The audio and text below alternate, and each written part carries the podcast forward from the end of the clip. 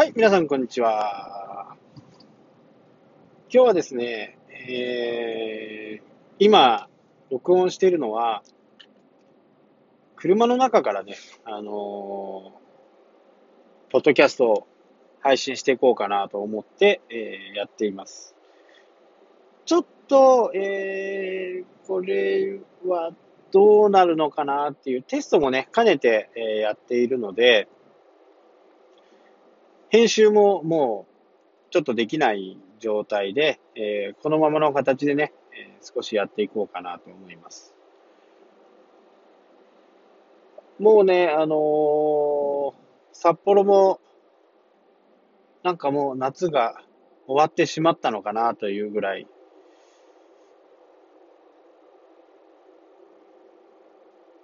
夏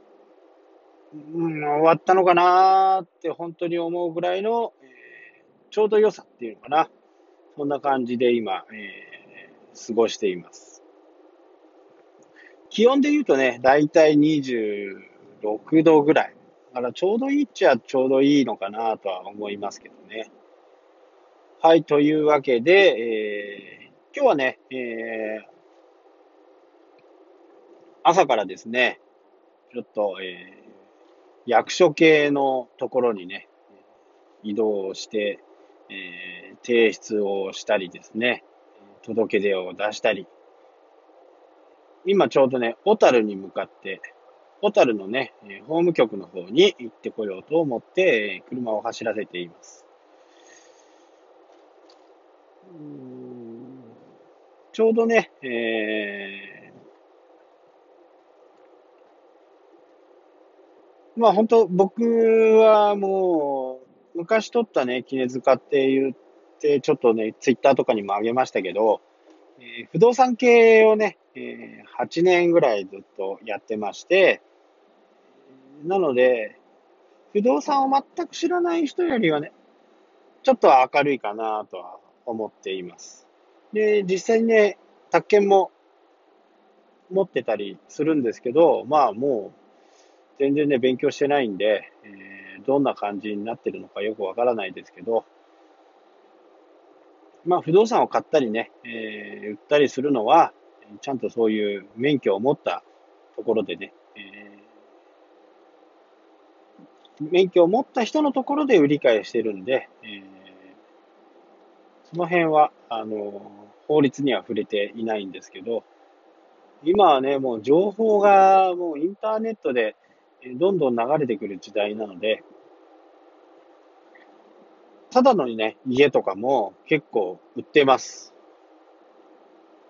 まあ、いろんな事情があって、えー、売らざるを得ないという方もいらっしゃるんでしょうし、えー、お金をつけてもいいから売りたいっていう人もね、えー、中には、えー、いますね。まあ、新潟の方のね、湯沢とか、あれ長野なのかな？新潟だと思いますけどね。えー、湯沢っていうね、スキー場が近くにあって、温泉が出て、そこがね、もうゴーストタウンになってますね。建築ラッシュで、えー、売れた時はどんどん作って、で、今実際はね、もう、ただでいいから、引き取ってほしいっていう人がね、えー、結構います。まあ、回数的には最上階とかだとね、あの、価格がついてたり、えー、しますけど、管理費とかが高いんでね、月5万ぐらいしちゃうんで、えー、管理費とか修繕積立金がね、えー、結構高いんで、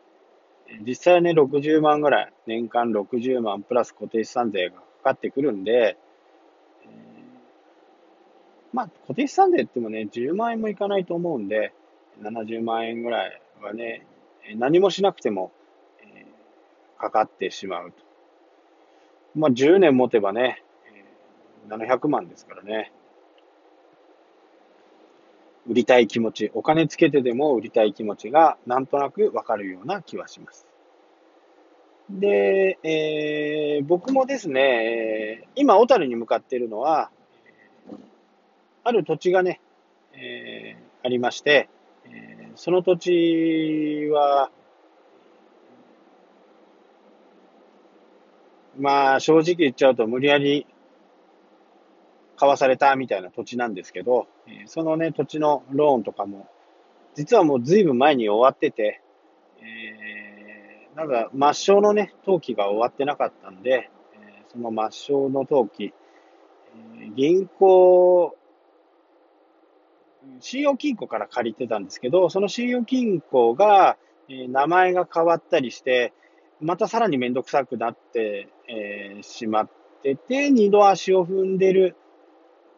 たところだったんですけど、え、そこをね、え、今回、全部クリアにしようと思って、え、今ね、書類を作って、自分でね、作って、え、やります。基本的に、えー、会社設立とかね、こういう不動産の登記とか、え抹消とか、この辺はね、あのー、時間があったり、ちょっとこう、かじったことがある人だと、全然自分でできちゃいますんで、まあね、そういう代行してる先生たちには申し訳ないですけど、えー、その辺は結構簡単にできます。ただ、やっぱりあの、何度かね、足を運んでいかない、あ運ぶ可能性もあります。初めてやるときにはね。ただ、近くにあれば、何度も通うのはね、そんなに苦でもないと思いますし、自分のね、えー、勉強、スキルにも、スキルアップにもなるんで、僕はね、積極的に自分でやります。まあ、会社のね、名前が変わったりとか、代表者が変わったりとか、その辺もね、全部自分でやってます。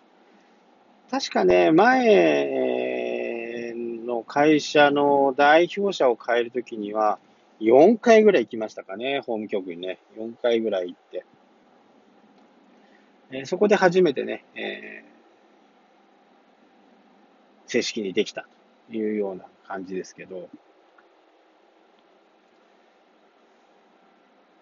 昔と違ってですね、今のあの、法務局の人とか役所の人とかは、かなり親切になったと思いますよ。いろんなことを、昔だとね、やっぱりなんか聞くと嫌な顔されてたんですけど、今はね、あんまりそんなことがないような気がします。あの、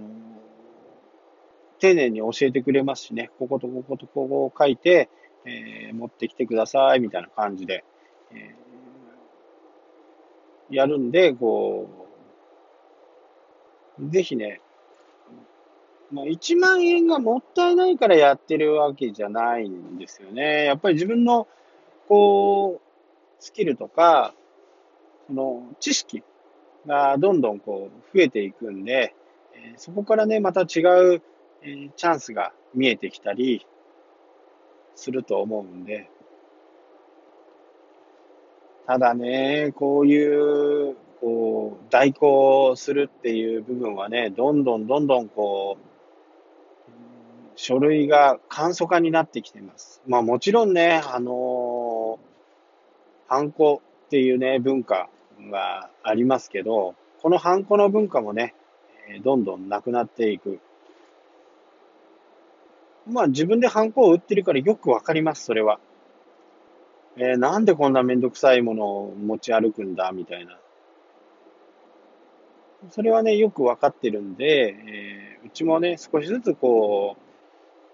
柱をね、太い柱から細い柱にしていって、で、違う太い柱を、え、作っていってる最中ではありますけど、とはいえね、未だに売れますね。あの、当に印鑑が売れない日はないというぐらい、えー、印鑑は売れます。で、えー、やっぱり、ね、特殊な機械とか、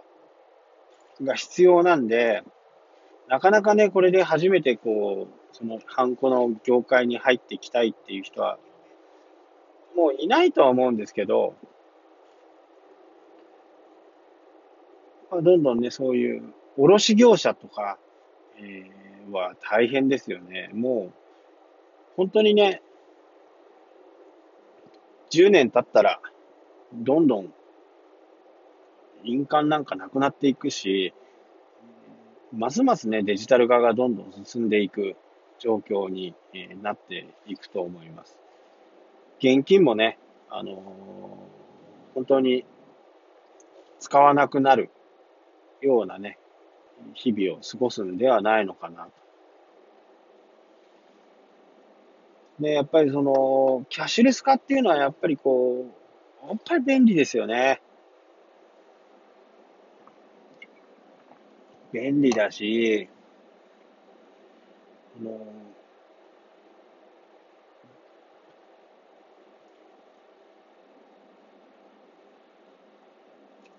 いや、本当に便利ですよね。便利で、じゃらじゃらしたり、小銭を持たないとかっていうのは、まあ僕からするとね、本当に快適ですね。なので、えー、僕ので使っている電子マネーっていうのは、メインは、えー、楽天 Edy ですね。まあ楽天 Edy 使っている一番の原因は、 ANA ですね。 ANA カードの、えーちょっと違う会員、普通のね、あの、アナカードの会員じゃなくて、ちょっとモバイル会員みたいのになってると、これまたね、えー、マイルの貯まる、ポイント、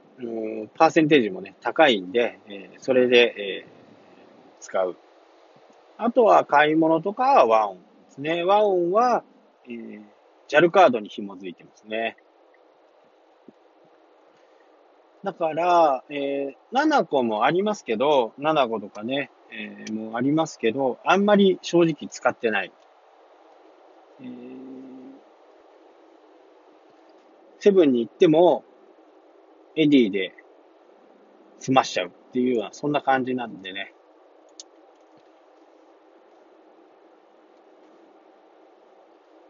なのでね、あの、お給料が入ったら、エディと和音に一定の金額を入れておく。で、それで、えー、生活をするみたいな感じですかね。そうするとね、やっぱり無駄遣いも本当にこう少なくなりましたね。ちょっとしたものを、えー、やっぱお金があるとね、やっぱりこれいっかっていうふうなこう、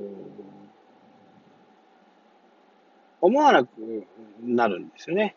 もう、毎月、その、毎月の決まった額を僕の中では決めてまして、えー、その中をどうやって使おうかっていう風な形で、えー、あとはね、えー、投資ができるようなところにこう、お金を回していくっていう形ですかね。